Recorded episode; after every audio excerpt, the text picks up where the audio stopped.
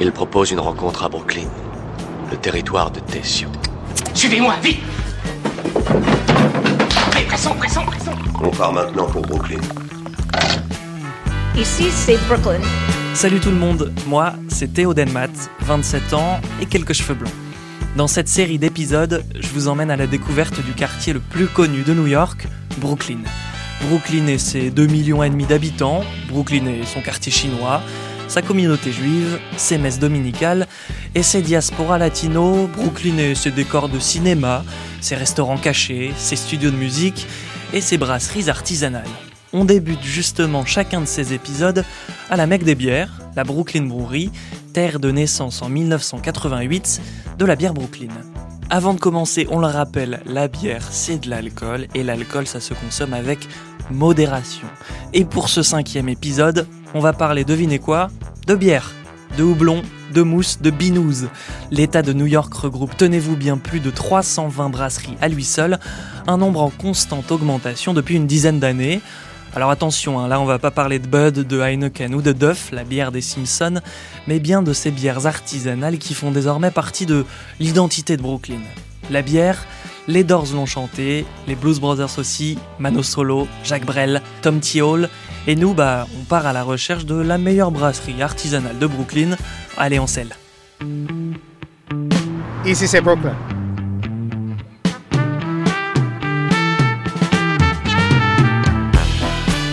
Hey man, how are you? I'm good. Je vais bien, merci. Content de te voir. What's your name?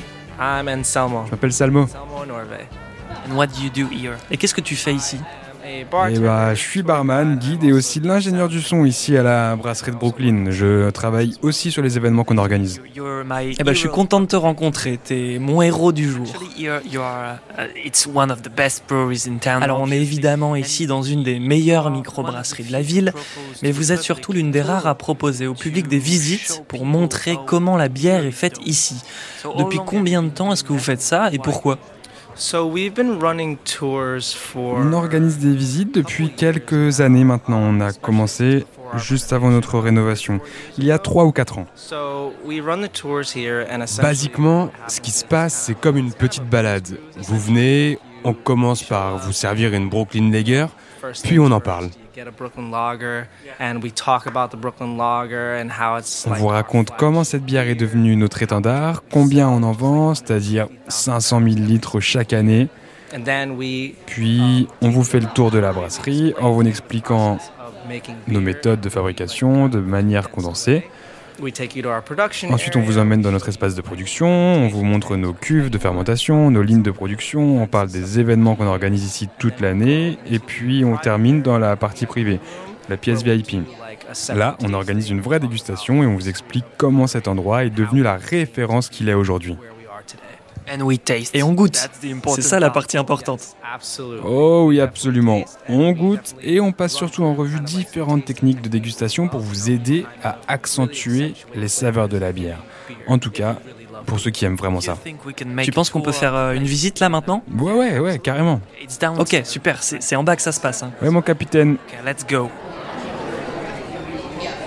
Ah oui, petite précision. Bon, moi j'ai un petit rendez-vous avec quelqu'un que vous entendrez tout à l'heure. Donc pour cette visite, je vous laisse avec Marjorie, que vous connaissez déjà. Au passage, si c'est pas déjà fait, vous pouvez aller écouter les trois premiers épisodes de cette série faits par Marjorie. Et on se retrouve juste après.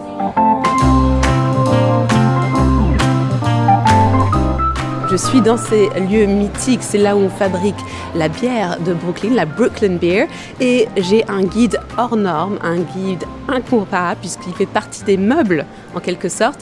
Euh, il est très reconnaissable grâce à son chapeau. Je vais le laisser se présenter. Qui êtes-vous? So, uh. Je suis Garrett Oliver.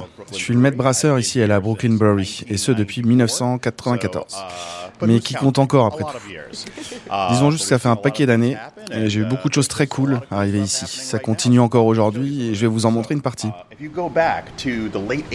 Si vous remontiez le temps jusqu'à la fin des années 1800 à Brooklyn, vous trouveriez 48 brasseries. Ces 48 brasseries produisaient à l'époque environ 15% de la production totale de bière des États-Unis. Mais une chose que vous pouvez euh, remarquer, c'est que la plupart d'entre elles avaient des noms allemands. Cela s'explique par les immenses vagues d'immigration aux États-Unis et le fait que ce sont les Allemands qui ont importé cette manière moderne de brasser la bière, qui est devenue la norme dans le pays et partout ailleurs. Ok, where are we going next? Où est-ce qu'on va maintenant? Alors, ouh, là on entend des machines. Uh,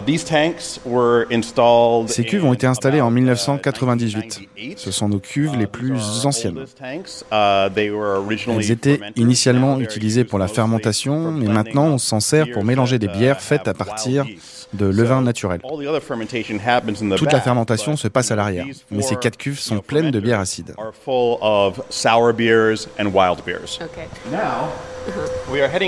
house. Maintenant on arrive dans la salle de brassage. C'est exactement euh, ce que ce nom indique, à savoir un endroit où l'on s'occupe de ce qu'on appelle la partie chaude des opérations. And so, in a brewery, you have what you call Dans hot une brasserie, side vous avez toujours une partie the chaude et une side. partie froide. The hot side La partie where chaude things are correspond à l'endroit où les choses sont cuisinées, when things are chilled down, et la partie froide à is celle où on ajoute la levure de bière. Donc we ici on convertit convert l'amidon en sucre et on prépare notre sucre pour la fermentation. prepare our sugars for fermentation. Ok. And what- Are we allowed up the stairs? Est-ce qu'on a le droit de monter? Allez, on y va. Right now, the cleaning cycle on, so we're- there's Là, le cycle de nettoyage est en marche. Et donc il ne se passe pas grand chose. On peut allumer ce truc comme une machine à laver si tu veux. Ok, Et ça se nettoie tout seul. Because when I was a young man, Ce qui est très cool, parce que quand j'étais un jeune brasseur, je devais descendre dans and ces cuves et les gratter à la main. Wow. How long would that take? Ça prenait combien de temps Uh, à la main? Ça prenait au minimum euh, une heure, et c'était pas Uh, marrant. and it wasn't fun. So now we are in the cold side. Donc voilà, maintenant dans la partie froide. So all of these tanks have refrigeration. Toutes ces cuves ont un système de réfrigération intégré à that we C'est comme ça que l'on peut contrôler la température. Parce que le processus de fermentation crée de la chaleur. Or, cette chaleur doit être contrôlée, sinon vous vous retrouvez avec toutes sortes de drôles de saveurs.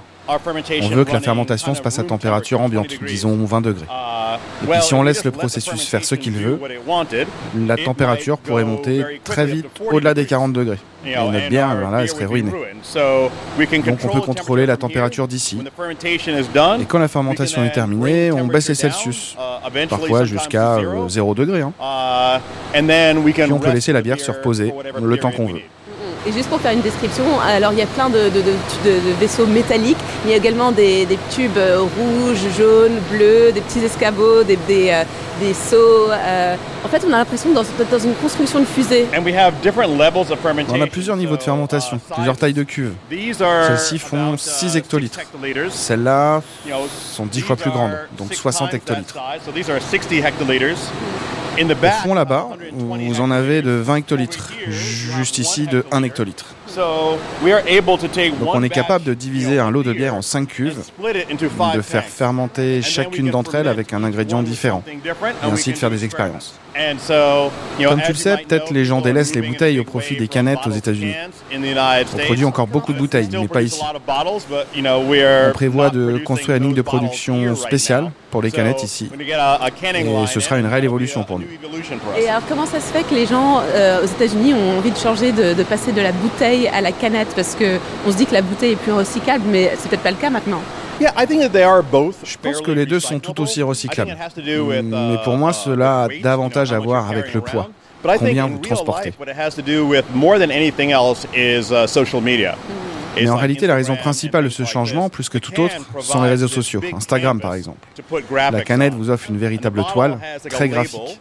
Sur une bouteille, vous avez seulement euh, là ce qu'on appelle l'étiquette de cou, tandis qu'une canette permet des créations plus larges, des véritables peintures. What are your favorite ingredients? Quels sont euh, ces ingrédients préférés?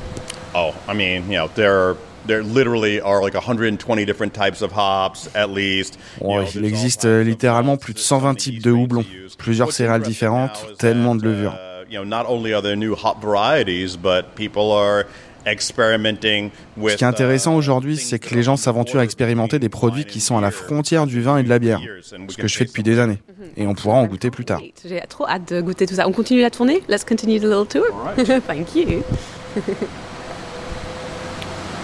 Oui, en 2014, il a remporté l'équivalent d'un Oscar ou d'un Grammy en termes de gastronomie. Pour quelqu'un qui fait de la bière, c'est quand même incroyable. For a beer maker, that's kind of incredible. Yeah, the James Beard Award was uh, definitely a, uh, a high point. No brewer had won it before. Ouais, le James Beard Award était sans aucun doute un grand accomplissement pour nous. Aucun brasseur ne l'avait yes, jamais it's a nice gagné avant. for me, but it's also En un sens, certes, the c'est une world chouette récompense pour uh, moi, mais c'est aussi un message adressé au monde. Pour lui, euh, que la bière ne doit pas être ignorée, spécialement dans le monde culinaire, où elle a tellement d'avantages. Écoute, moi j'adore le vin, je connais beaucoup de choses sur le vin, j'en bois beaucoup. Cependant, la bière a une palette de saveurs quand même bien plus large, ce qui lui donne la capacité de faire beaucoup de choses que le vin ne peut pas. Et donc là, ça fait bizarre parce qu'on est euh, dans euh, ce qui est le, le, le, la salle de bière, la, la beer garden intérieure la, de la Brooklyn Brewery. Donc, donc, dans le bar, et normalement les tables sont étendues, il y a plein de gens, ça se bouscule. Là, comme on a un petit rendez-vous le matin, c'est pas encore ouvert au public. Alors il faut que je fasse une petite confession, c'est que moi je suis pas une grosse euh, amatrice de, de bière, c'est marrant. Hein euh, et pourtant hier j'ai commencé à en goûter et pour quelqu'un qui aime pas la bière, eh bien j'ai bien aimé.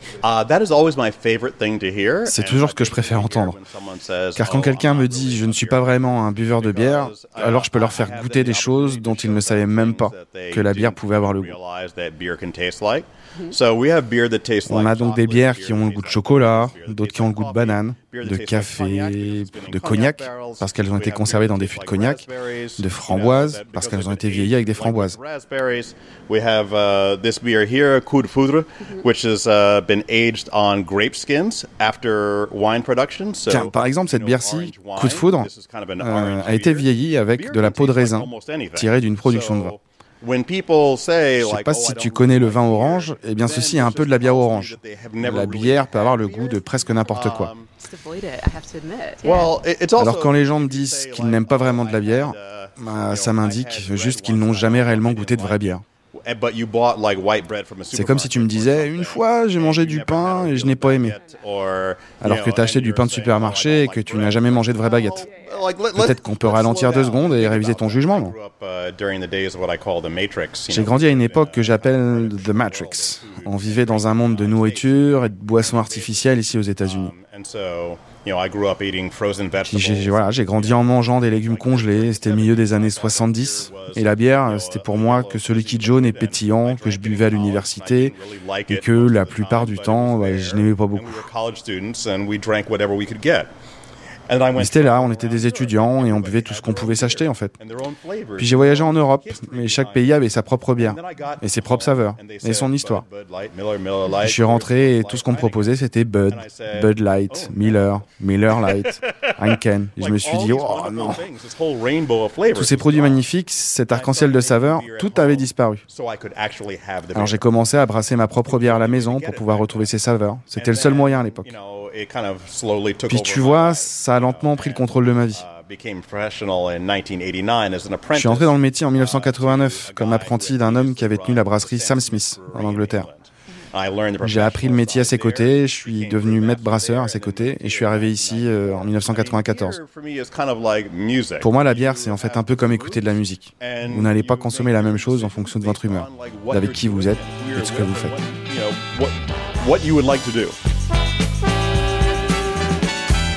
Ici, c'est Brooklyn.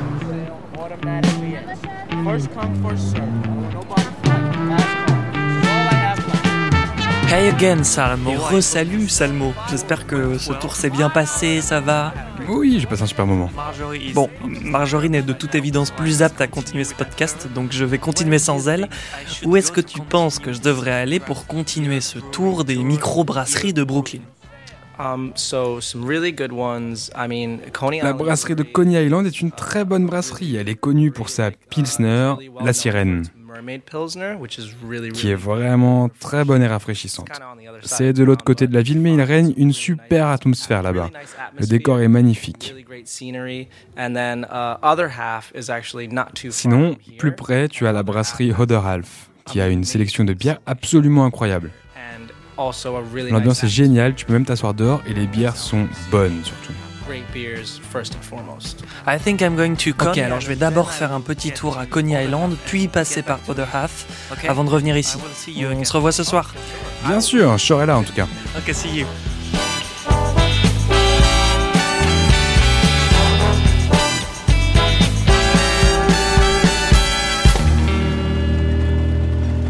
Et me voilà, nous voilà arrivés à Coney Island, tout au sud, sud, sud, sud de l'arrondissement de Brooklyn.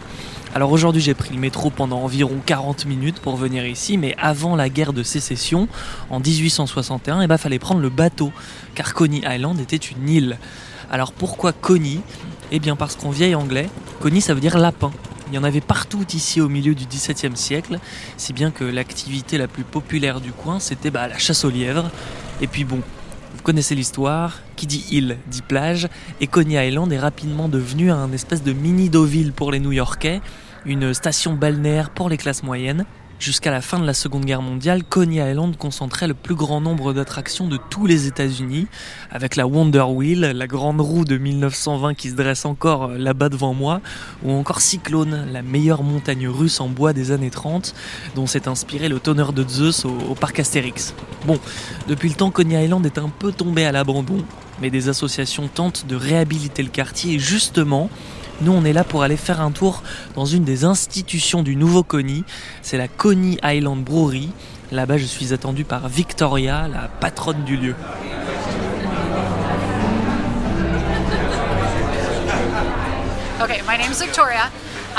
Je m'appelle Victoria, j'habite ici à Coney Island et j'y suis au ciné. Bienvenue dans ma communauté, je me considère comme très chanceuse de pouvoir travailler ici. On a construit cet endroit en 2015 et en 2019, le restaurant qui nous a collés s'est mis en vente et on a eu l'opportunité de s'agrandir. Alors on l'a saisi parce que parce qu'on est très suivi. On a une grande clientèle de New-Yorkais. Euh, alors on a décidé de tout rénover et de s'agrandir. On est passé d'un endroit qui pouvait contenir 15 personnes à 289 personnes maximum aujourd'hui. Yeah, it's ah oui, c'est très grand. C'est fantastique. Ça nous a aussi permis de construire une cuisine et maintenant on peut proposer de la nourriture à nos clients. Comme vous pouvez le voir, la plupart des gens viennent pour boire quelques bières, manger un bout, car on est l'un des très rares magasins de Coney Island à être ouvert toute l'année et pouvoir accueillir des gens à l'intérieur. De manière assez intéressante, beaucoup de New-Yorkais ne savent pas ce qu'est une brasserie ou ne connaissent même pas le terme de brasserie artisanale.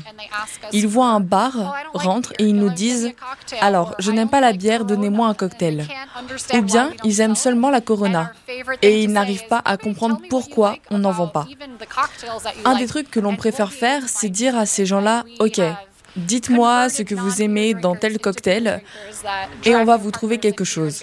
On a converti des non-buveurs de bière en buveurs de bière qui ramènent désormais leur petit ami ici en disant Oh mon Dieu, il faut absolument que tu goûtes ça. Une des bières que j'adorais faire goûter aux non-buveurs de bière était une bière que l'on appelait la Paleo Wake, une belge triple très forte en alcool, extra carbonique, donc très forte en bulles. Elle était brassée avec des poires, ce qui lui donnait un côté très doux. Elle était légère, rafraîchissante et elle avait le goût de champagne. Beaucoup de femmes venaient ici avec leurs petits copains en disant Ok, c'est bon, je vais prendre une bière et partir parce que je n'aime pas ça. Et c'était mes clientes favorites.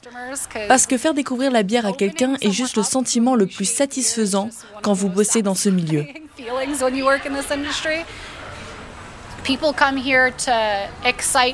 Les gens viennent ici pour mettre leur sens en émoi, pour essayer des choses extrêmes, pour faire des montagnes russes, éprouver des sensations fortes. Ici, on essaie vraiment de refléter la singularité de ce quartier à travers nos bières.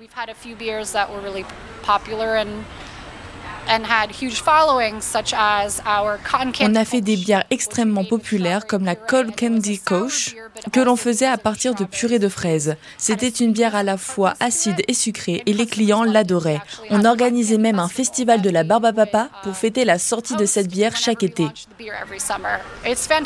C'est juste fantastique. On est une destination d'été pour beaucoup de touristes, mais pas seulement. Pour aussi des locaux. Les New-Yorkais descendent ici à l'été pour aller à la plage et c'est cool de faire partie des attractions. On se considère comme l'une des choses à faire quand vous venez à Coney Island. Vous faites des attractions, vous allez voir l'aquarium et vous passez dans notre brasserie. C'est un endroit unique, on l'adore. Comme vous pouvez le voir, l'arrière est ouvert parce que l'on est construit dans un stade. Un stade? Oui, on est une extension d'un stade de baseball et c'en est l'unique accès. Enfin, les spectateurs ne peuvent pas rentrer dans le stade par ici, bien sûr. Ils doivent faire le tour et ça, ce sont toutes les balles de baseball qui ont atterri dans le jardin de la brasserie. Il y a des balles de baseball bah, en décoration quasiment. Donc là, il y a un terrain de baseball juste derrière. Oui, je peux vous montrer si vous voulez. Of course. Bah, là, on est basiquement on est face à un mur et Victoria me raconte qu'il y a un, un terrain de baseball euh, juste derrière. Là, on est dans un couloir et il y a littéralement 5 secondes, on était dans, la brouerie et bah, là, on entre dans un stade, on est dans les tribunes. This is amazing. Vous voyez la vue? On peut voir la plateforme de saut en parachute, les montagnes russes, et on entend les hurlements des gens dans les wagons qui passent. C'est tellement Coney Island. Si vous montez dans les gradins, vous pourrez voir la plage, le circuit de promenade et juste derrière l'attraction parachute, vous pouvez voir l'océan. Tous les vendredis soirs, il y a des feux d'artifice qui sont tirés, et puis les tickets pour assister au match sont à 10 dollars, c'est imbattable.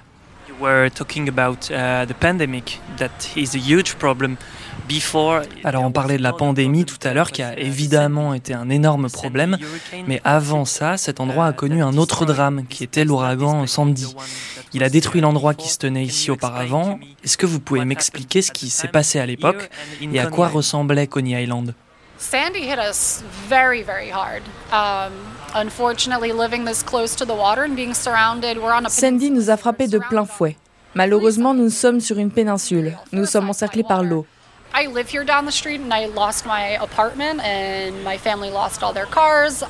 Je vis ici, un peu plus bas dans la rue, et j'ai perdu mon appartement. Ma famille a perdu ses voitures. C'était comme une zone de guerre. On n'avait plus d'électricité sur toute la péninsule pendant presque trois mois après la catastrophe. L'ouragan nous a frappés à la fin octobre.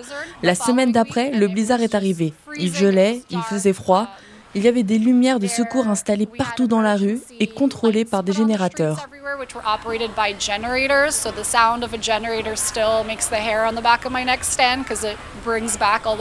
Quand j'entends ce bruit de générateur, j'ai les poils qui se hérissent à cause des souvenirs qui remontent.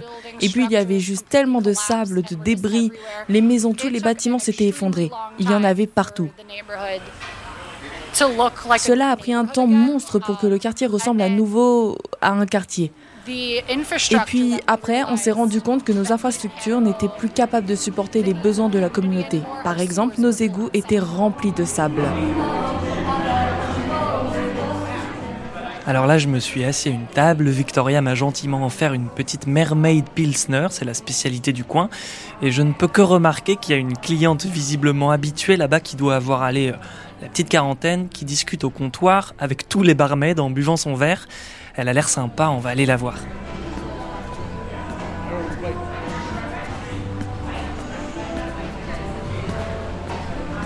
How often do you come here? Vous venez souvent ici? Usually once a week, and I usually come on Thursday for trivia night. En général, je viens une fois par semaine, le jeudi soir pour la soirée quiz. Il y a des bières gratuites pour les gagnants et des verres de Pilsner pour ceux qui sont sur le podium. Vous avez déjà gagné une euh, bière gratuite?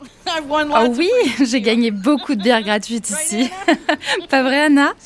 Alors ce qui m'intéresse avec cette histoire, c'est que cet endroit n'est pas seulement un endroit où vous buvez des bières, c'est aussi un endroit de sociabilisation pour vous, c'est ça? Yes. I mean, the like I said earlier. I mean, I'm I'm a beer lover, Euh, pour moi, oui. Euh, mais comme je l'ai dit, je suis une amoureuse de la bière. Et pour être ici, pour venir, vous devez d'abord être fan de bière. Parce que la bière est la star ici. Si vous n'aimez pas la bière, alors vous feriez mieux de continuer votre promenade. C'est ce que je dois dire. What's your name? Uh, Comment Debbie. vous vous appelez? Hum, je suis Debbie. Debbie. Comment pouvez-vous expliquer que les Brooklynois aiment tellement la bière artisanale? People are probably the pickiest. Oh mon Dieu, les Brooklynois sont probablement les gens les plus difficiles à satisfaire quand il s'agit de bière. Je trouve ça frappant, en particulier dans ce quartier car je ressens cela davantage à Brooklyn que n'importe où ailleurs. Les gens veulent soutenir les petits nouveaux. C'est très important pour nous de consommer au moins une bière ou deux de n'importe quelle petite brasserie. C'est presque une, une philosophie en fait. exactly. So you know, um, but I think it's great. I mean, you know, and this it's not gonna. Oui, exactement. Mais je pense que c'est super et ça va aller en s'accentuant. Dans le futur, on verra encore plus de brasseries, encore plus de bières artisanales parce que les Brooklynois aiment la bière. C'est aussi simple que ça. Um, mostly in the summertime. Mais vous savez, les brasseries sont très saisonnières. Elles marchent principalement à l'été quand il fait chaud, parce que les gens aiment prendre une bière à l'extérieur, comme ici sur la terrasse. Mais à l'hiver, quand tout ferme, c'est là que vous voyez réellement à quel point la bière est importante pour les gens de cette communauté. Parce que cet endroit est ouvert toute l'année. Et les gens viennent ici toute l'année. Ici, c'est Brooklyn. Écoutez, on est à Coney Island, il y a des attractions, donc on les fait. C'est ce qu'on appelle du gonzo journalisme. On est dans un roller coaster et puis on va bien voir si on en ressort vivant avant de retourner boire des bières. On est complètement à la verticale du sol, peut-être à 20-30 mètres. Je ne sais pas combien on est. On monte. Et on va redescendre. Allez, à bientôt.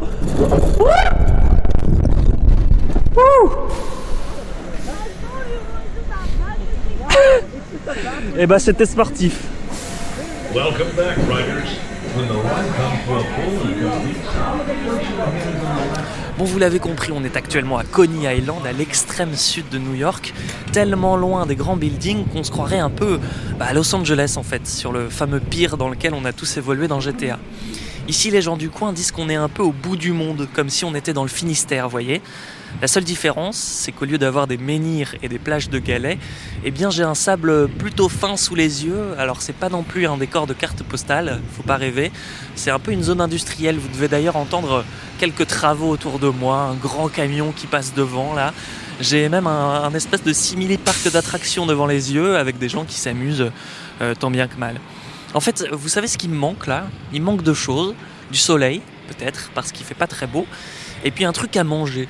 Parce que c'est bien sympa de boire des coups, mais à un moment, il faut s'alimenter. Et justement, à Coney Island, il existe un endroit que je ne pouvais pas ne pas vous montrer. Je vous emmène à Nathan's Famous, qui est un grand restaurant sur le bord de plage qui se repère à, des kilomètres à la ronde et qui est aussi un lieu iconique où se déroule chaque année la grand-messe des concours de dégustation qui sont si propres à l'Amérique, ce qu'on appelle le binge eating. La spécialité du coin, bah, c'est le hot dog. Et on va retrouver l'un des champions de cette discipline qui va m'apprendre comment manger un milliard de hot dogs à la minute.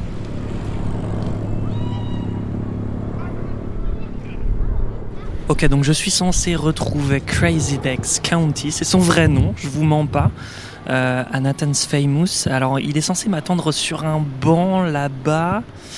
Euh... Ah voilà, voilà, il est là-bas. Et en plus, on le reconnaît bien. Alors, juste pour vous le décrire avant qu'on y arrive, il a, des, il a un grand costume, il est en short jaune, un grand manteau jaune, un grand foulard jaune, des, des converses jaunes. Il a des paillettes, euh, des paillettes sur le front. Hi man, how? Oh yes, Theo. Welcome to uh, Coney Island. Bonjour, bienvenue à Coney Island. I'm stellar. Je suis stellaire, c'est un jour magnifique, pas vrai Tu n'es jamais venu ici Non, j'étais jamais venu à New York et encore moins à Nathan's Famous. Est-ce que t'as faim Est-ce que j'ai faim J'ai toujours faim. J'ai un bon ami qui dit souvent que je suis affamé et concentré. Pour faire simple, le jour de la compétition, le 4 juillet, il cuisine ici plus de 1000 hot dogs pour les compétiteurs masculins et féminins. Et c'est pareil pour les qualifications. Voilà ce qui se passe. Les saucisses sont cuites pendant 8 minutes. Parce que ce que vous recherchez dans un hot dog de compétition, c'est un hot dog rapide.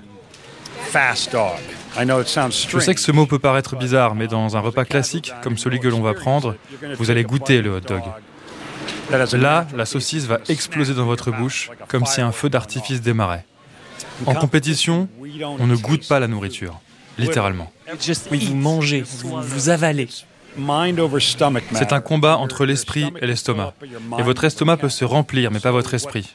Quand on parle de sport plus traditionnel, certains athlètes disent parfois rentrer dans la zone, à un niveau de concentration. C'est la même chose dans les concours de plus grands mangeurs. S'il ne devait rester qu'une seule règle, c'est que tu peux toujours en laisser sur la table, mais jamais dans un sens littéral. Parce que si tu vomis ce que tu viens de manger, tu es disqualifié. Tu perds le concours et les milliers de dollars en jeu avec. Donc ce que je veux dire par là, c'est que je me présente dans ces concours comme s'il s'agissait d'un réel exploit sportif et ça l'est. Mais c'est dur à expliquer aux gens. On s'est trouvé une petite place euh, à l'extérieur de Nathan's Famous. Il y a des petites, euh, des petites tables en pierre. Vous pouvez peut-être entendre derrière moi le bruit des, des roller coasters euh, derrière. Je vais prendre ma première bouchée de. Alors il n'y a pas de moutarde, il n'y a pas de ketchup, il n'y a rien. Parce que quand on est un, compétiteur de, de la dégustation de hot dog comme moi, eh bien il n'y a pas la place pour des, pour des condiments. Alors j'y vais.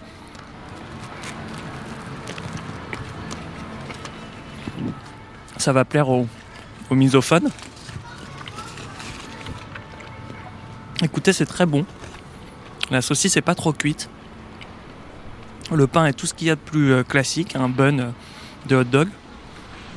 Ça manque de moutarde, quoi, mais bon.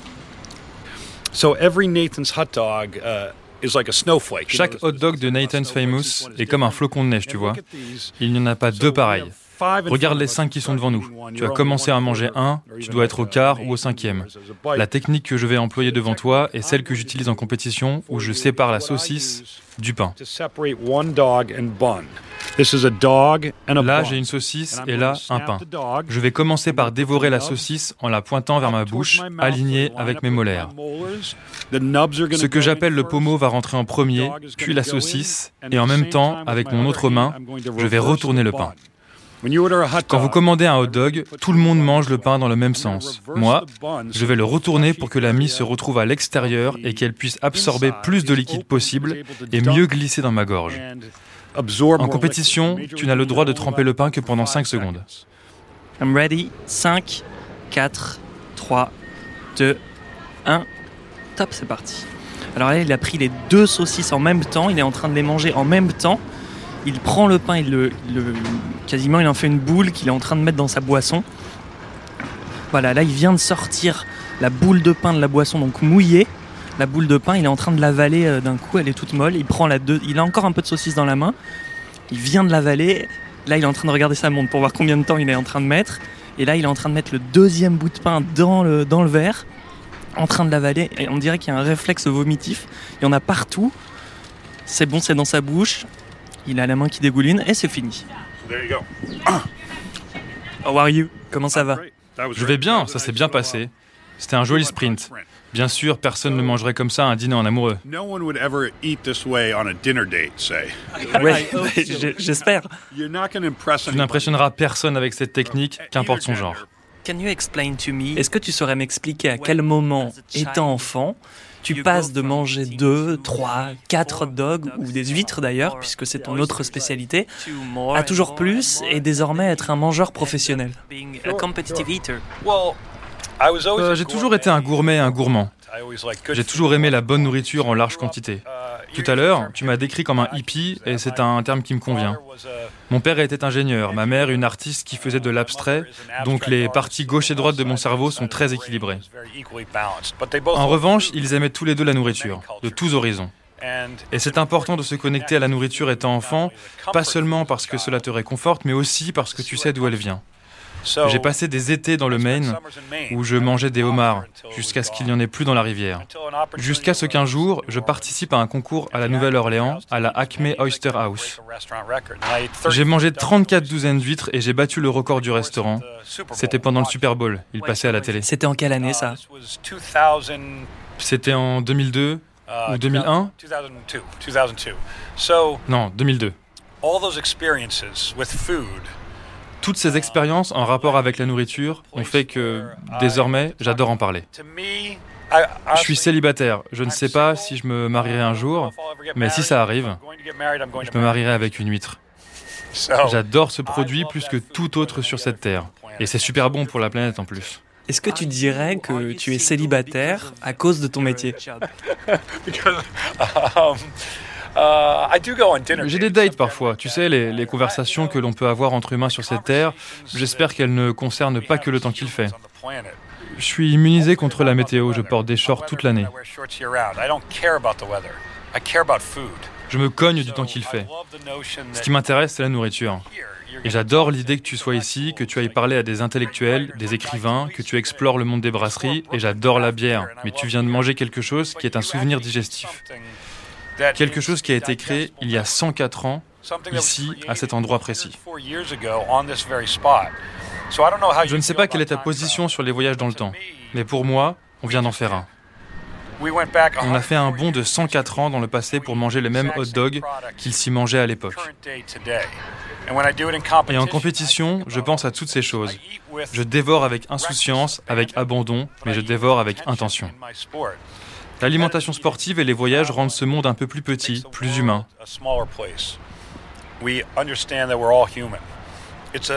C'est une idée terrible que de penser que nous subissons des guerres, des batailles, et que certaines personnes s'affrontent à cause de leur religion, de leur genre ou leur orientation sexuelle.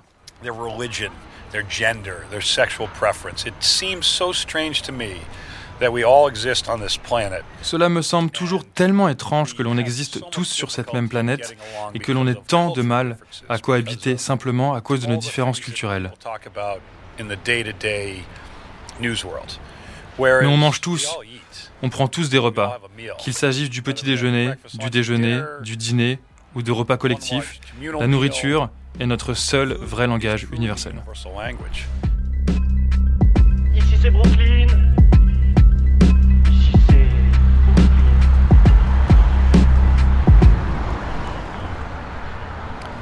La suite de notre grand grand tour des meilleures microbrasseries de Brooklyn nous amène ici, à l'ouest, à la frontière entre les quartiers de Red Hook et de Gowanus. Je voulais absolument venir ici pour résoudre un mystère. Sur internet, quand on cherche des infos sur la Hodder Half Brewery qui se trouve juste au coin de la rue là-bas, eh ben on peut voir des photos d'un phénomène insolite, des files de gens qui font la queue pendant des heures pour choper des bières. Mon idée, c'est de comprendre pourquoi. Parce qu'ici, ça n'a rien d'un quartier boboisé, on est dans une zone industrielle clairement moche, avec des bâtiments en briques rouges, en face d'une station-service, d'un métallurgiste. Tout là-haut, peut-être 50 mètres au-dessus de ma tête, il y a la gigantesque route 278, une autoroute à quatre voies qui relie Brooklyn à Manhattan. Bref, ça n'a rien d'un endroit cool, mais alors rien, et pourtant ça l'est. Allez, je vois déjà des néons qui clignotent, il y a de la musique rock, on va aller jeter un œil.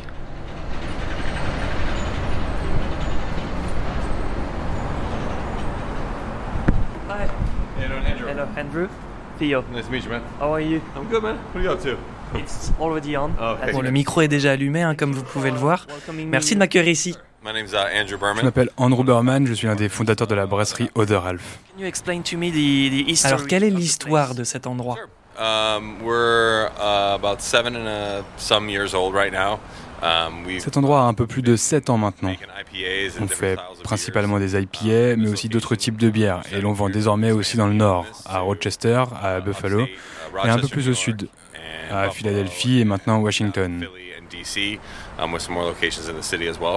Um, you know, On a commencé avec la simple idée de faire des bières que l'on aurait envie de boire. C'est comme ça qu'on a commencé Other Half. IPAs have really changed um. Je pense que les IPA ont énormément évolué au cours de ces dix dernières années. En grandissant, je buvais de la Stone IPA, très amère, assez forte en malt. Nos bières maintenant sont plus légères, plus pétillantes et plus fortes en fruits. Um.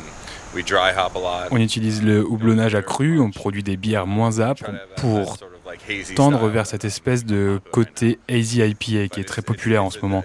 Et C'est très intéressant de se demander quelle sera la prochaine tendance. Oui, c'est vraiment une histoire de mode, quoi. Alors certains ayatollahs de la bière disent d'ailleurs que les IPA ne sont pas des vraies bières. Qu'est-ce que vous pourriez répondre aux gens qui pensent ça. La bière, comme la cuisine, est en constante évolution. Uh, C'est pour ça que c'est aussi fun. 50 years from now, they might be Dans saying 50 ans, peut-être qu'on dira que les hazy IPA sont les bières standards et que les West Coast IPA sont bizarres. Stuff is Alors oui, certaines choses sont complètement différentes de ce qui se faisait par le passé. Cependant, c'est ce que les gens aiment. Et si les gens aiment, alors il n'y a pas de mal à ça. Alors il y a une tradition ici. Certains jours, on peut voir une longue file de gens qui attendent pour acheter des bières. Est-ce que vous pouvez nous expliquer pourquoi? On fait des sorties de bières qui sont de véritables événements, une fois par semaine, le samedi matin. Et les gens avaient pris pour habitude de faire la file. Ça avait beaucoup à voir avec nos bières, bien sûr, mais ils étaient aussi là pour l'ambiance communautaire.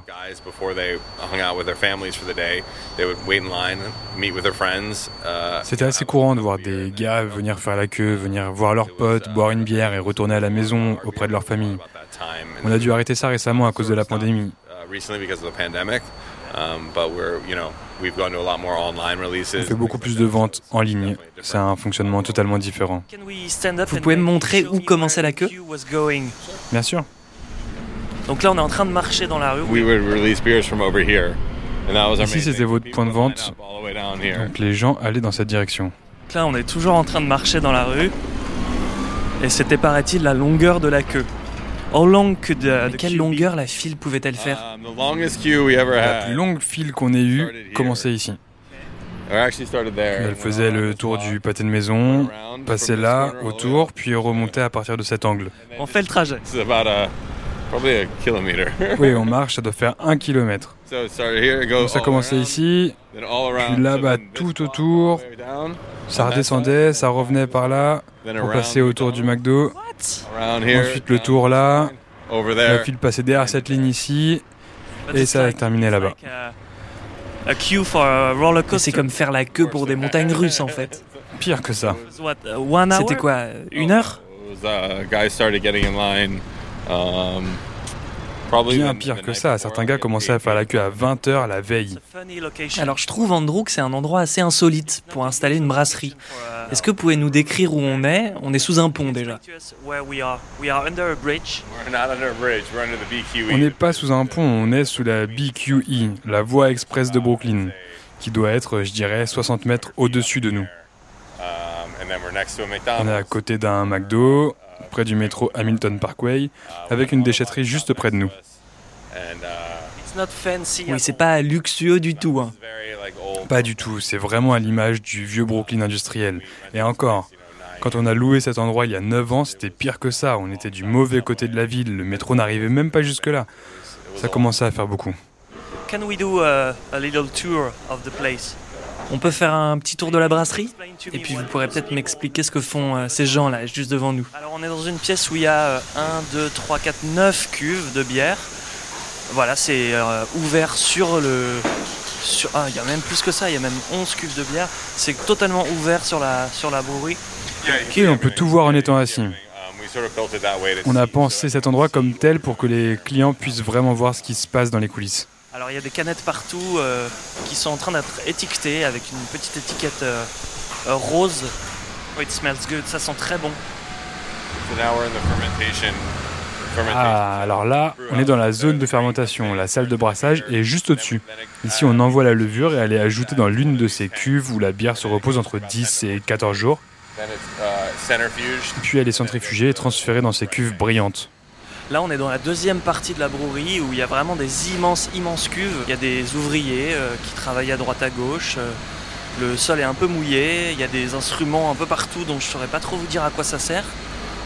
En tout cas, c'est une partie qui est bien plus grande que le magasin. On dirait un peu une, ferme en fait. On dirait une ferme à lait. How do we... Comment est-ce qu'on goûte une bière? C'est un peu comme du vin. Um, Celles-ci sont un peu froides, mais d'abord vous sentez pour voir ce qui en ressort. Puis vous la faites tournoyer pour voir comment réagissent les bulles. Dans la dégustation, les sensations de la bouche sont très importantes. L'onctuosité, autrement dit le poids de la bière dans votre bouche, est très important.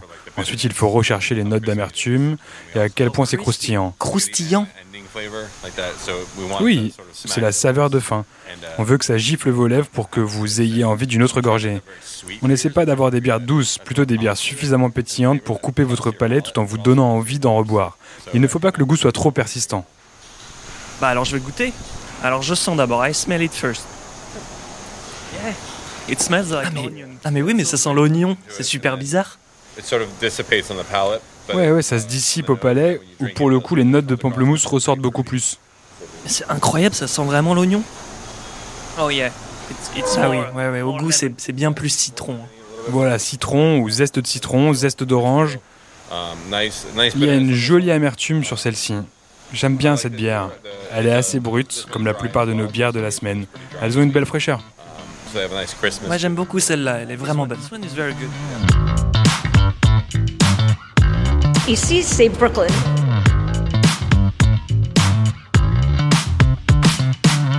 Alors pour vous le décrire un peu, euh, là je vais voir le vendeur qui a un grand pull gris qui a l'air très très cool. Il a un pull gris avec le logo de la, de la brasserie euh, au niveau du cœur.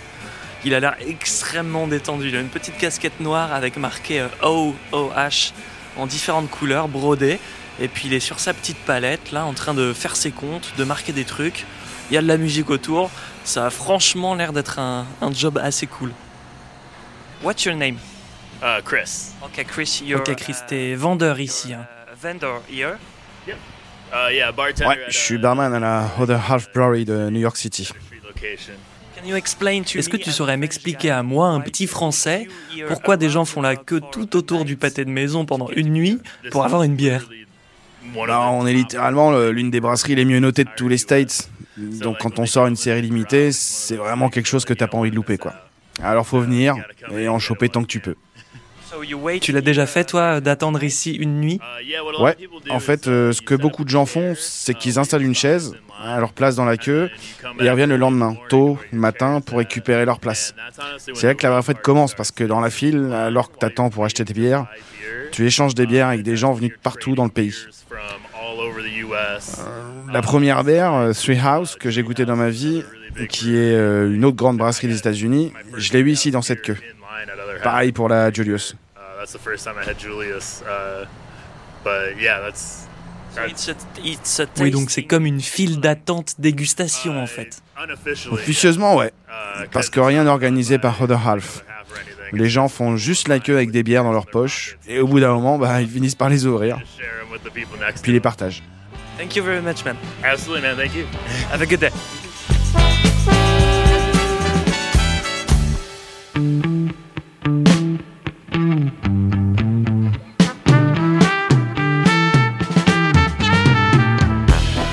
Bon alors il se trouve que je fais ma, ma fin d'épisode sur les Brooklyn Breweries.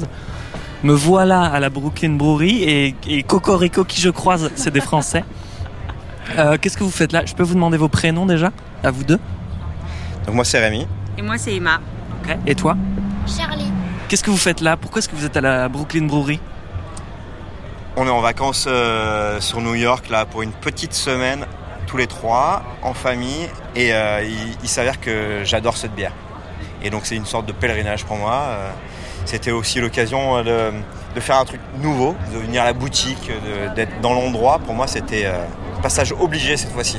Pourquoi est-ce que vous l'aimez tant que ça? Parce qu'elle a un petit côté New York quand on est en France. Et, finalement, la visite d'aujourd'hui, là, j'ai dit, ok, c'est vraiment l'endroit où il fallait venir. La, playlist dans le bar, là, c'est la playlist de la maison, quoi. c'est un peu la mecque, en fait, quoi, ici. Un petit peu pour moi, ouais. J'ai, envoyé un texto à une copine tout à l'heure, j'ai dit euh, le paradis sur Terre. C'est vrai? Ouais, grave. Et est-ce qu'il y a eu un petit coup de cœur, je sais pas, une préférée? Non, moi j'ai goûté la, la, je sais plus comment elle s'appelle, la, la Summer là, qui était pas mal et euh, du coup qui, qui, me parle plus pour moi, un peu plus légère. Euh, euh, je suis plutôt blonde classique habituellement, donc c'est vrai que la lager elle est un peu ambrée malgré tout, donc c'est moins, c'est pour ça qu'elle me touche moins. Mais là j'étais contente de goûter quelque chose de différent et j'ai bien aimé, ouais, ça c'était sympa. C'est ce que je buvais aussi, un truc assez léger. Il m'a dit c'est bien quand il fait chaud, bah on y va quoi. Ouais, parfait, c'était exactement ça. il faisait super chaud aujourd'hui, c'était trop bien. Bon, je peux faire ma fin d'épisode avec vous du coup Ouais, bien sûr. Ok. Alors, j'avais écrit ça. Vous me dites euh, si c'est bien, si c'est pas trop mal. Alors, je sais pas si vous connaissez Michel Beaulieu, mais c'est un chouette poète canadien qui, un jour, a écrit qu'on pouvait juger un peuple à l'aune de trois choses ses bières, ses cigarettes et son café. Bon, alors je fume pas, je bois peu de café, mais si on suit cette logique, eh ben, les Américains en termes de bière sont un sacré peuple. J'ai bu aujourd'hui des bières artisanales qui traverseront bientôt l'Atlantique que ce soit demain après-demain, dans 5 ans ou dans 10 ans. D'autres sont déjà disponibles sans même que vous le sachiez. Alors essayez, sortez de vos sentiers battus. Je vous souhaite à tous qui nous écoutez de les goûter un jour parce qu'elles sont le reflet éclatant de la construction fracturée de l'Amérique et de l'union de ses peuples. Est-ce que euh, vous pouvez me lire ça? Merci d'avoir suivi cet épisode avec nous et à bientôt pour un nouvel épisode de Ici, c'est Brooklyn. Merci beaucoup. Bon retour.